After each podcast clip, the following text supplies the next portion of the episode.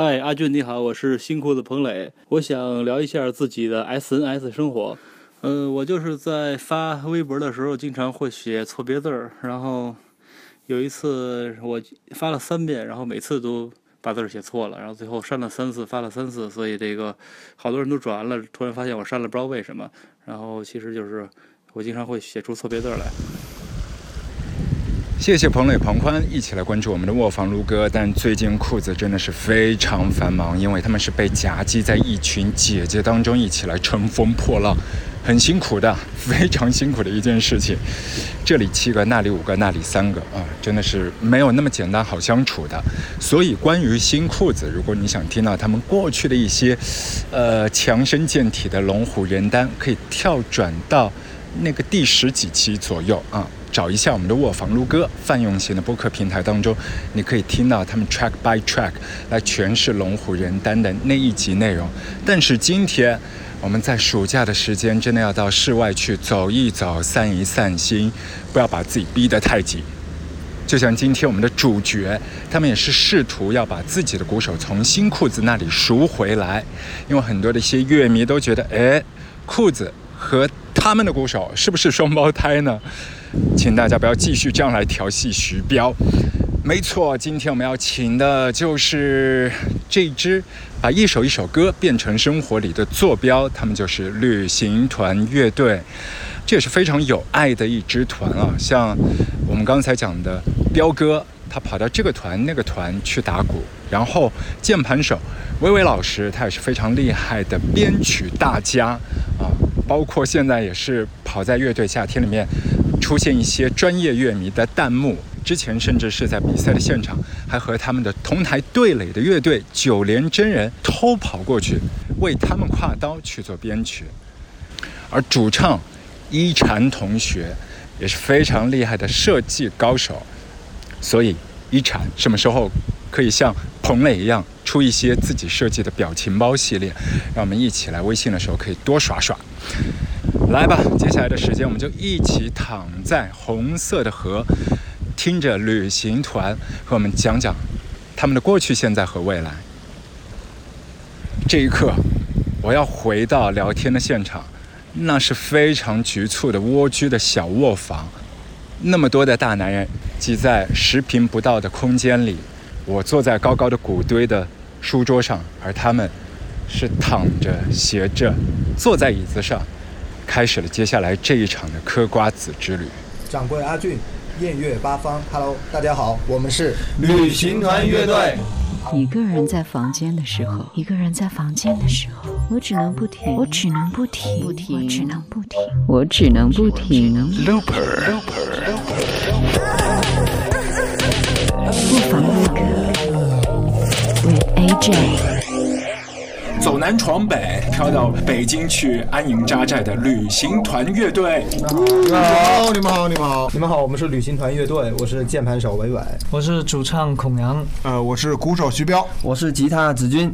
最早的时候，就是你们是在南方一起成长起来嘛，然后到北京那边，整个一个音乐的感觉，对你们来说最大挑战是什么？我们我们在这儿就接触了很多很专业的音乐人，然后他他们给我们带来了很多就是激励，还有很多批评也好，怎么样也好的激励我们每天去进步。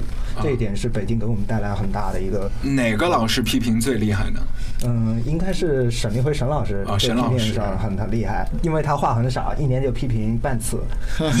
批评半次就是他探班不够多嘛，就一年就关心你们半次，然后来看一下演出。对，但是很切中要害啊。对，都每一次都能很精准的点出我们的问题。确实，在音乐上，还有在我们为人处事上，还有做音乐做这个整个事情，对我们帮助确实很大。管的好多，为人处事都要管。对，确实是。沈总好像现在对旗下很多的一些艺人都很照顾，跑巡回他都有跟着去看的。可能他会给我们惊喜，据透露。对，以前就是沈老师他的旧的唱片，他以前做乐队时候的那些卡带，你们有听过吗？有听过，有听过，也有听过。你们会打几分？建议看他明天来不来。来的话给的比较高，不来的话，老沈不好意思，我就给你打九分。沈立辉他第一次看到旅行团的时候，还真的以为是旅行团，因为我们去哪都习惯拿这个相机左拍拍右拍拍，然后现在也差不多是这样。然后去到公司以后，都会去各个同事的桌位去啊偷点吃的、糖什么啊的，然后去一块聊天。嗯，然后最近的工作，因为呃很多都是好朋友，乐队里面的一些朋友就分分饰的角色还蛮多的，像孔阳同学也会教吉他嘛，之前不是给那个曾轶可小姐，然后上过一段吉他课是吗？对，一起弹棉花。啊，一起弹棉花。就他后来跑巡回的时候，你有和他一起就是在现场去看那些场面吗？一起放羊去了，啊，有过几次的合作吧，啊就有一些有有有一些有一些的电视节目，啊，对，有有一次一些合作。因为就他引起的那个文化的波澜的现象，还都嗯蛮有意思。因为一方面是主流媒体打造的一个像全民偶像，然后但在呃另外的一些现场的 live 的群体当中，其实他被质疑的声音也是蛮大的。所以有的时候在现场你可以听到就喝彩和那个质疑或者是叫板的各种声音就，呃，从这个小妹妹的身上，我们也学到了很多东西。接触到她以后，我们发现，就是像我们做乐队，就是我我们表达的我们的理想和我们的一些观点，一些跟这个小妹妹在一起，我们才更才更明白，你要表达的东西要更注重核心。嗯，对就是以前玩音乐或者很多的一些套路就比较拧巴，自己也不想去突破那些自己不认可的界限，现在就觉得无所谓了，其实那个内核在就可以了。对对对，我们现在就会更注重内核。其实曾轶可就是这样的一个人，对。啊，孔阳有机会就准备和他继续合作吗？还还要沉思一下，不好说。嗯，目前没有。因为上一次宋冬野就来节目的时候也说到那个安河桥北，然后那个封套是孔阳设计的。就你你平时其实跟身边很多的一些好朋友还是会传递很多那些视觉设计的一些东西吧，应该自己也是会听他们的一些歌，然后来做一些这样的设计对，那张唱片设计是我主动去申请的。啊，还还要申请一下啊，啊。对，跟公司说我我想要做这张唱片设计，然后公司说 OK 没问题，因为基基于一个原因，是因为《安河桥北》真正是一首让我感觉感同身受的一首歌，嗯。因为都有一个共同的记忆被拆掉了。嗯。心中都有一个很挂念的人，被永远的凝固在一个时间里的。嗯。